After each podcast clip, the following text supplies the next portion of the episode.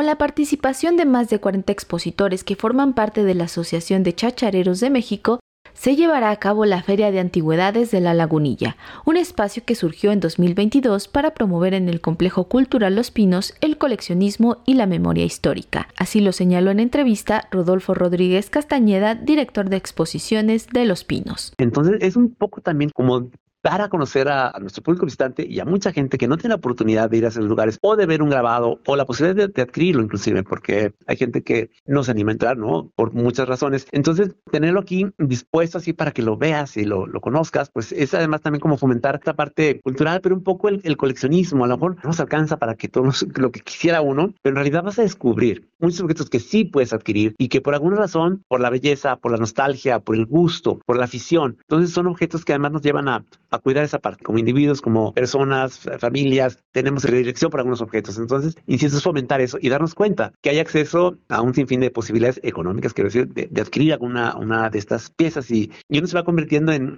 en coleccionista. De la vuelta de los años te das cuenta que eh, te gustan los libros o te gusta la cerámica o te gustan ciertas vajillas o algo. Entonces, hay, hay gente que a través de esas colecciones realmente ha formado tesoros invaluables. Durante décadas, el mercado de antigüedades de la lagunilla se ha distinguido por exponer y vender la historia del país desde muebles, ropa, juguetes, joyería, libros y una gran variedad de objetos inimaginables. Así que a través de la feria, los expositores también difunden su conocimiento sobre distintas épocas. Es un gremio. Muchos de ellos sí tienen mucha especialización y entonces algunos de ellos compran cerámica o porcelana, tal, tal, tal, te dicen sus características. Igual libros. Hay quien adquiere prendas de vestir entonces, cada uno tiene su especialidad. No es que todos compren todo. Eso también es muy interesante, ¿no? La información que manejan, lo que van estudiando, lo que van descubriendo. La última vez que se me aquí un juego de sala, era una cosa simplemente a la, vista, era un gusto, ¿no? Pasar y, gozar esos mobiliario. Era un juego de sala con un tapiz muy peculiar, con unas lámparas de porcelana, que pertenecía a un salón, como le llamaban antes, ¿no? El salón azul o el salón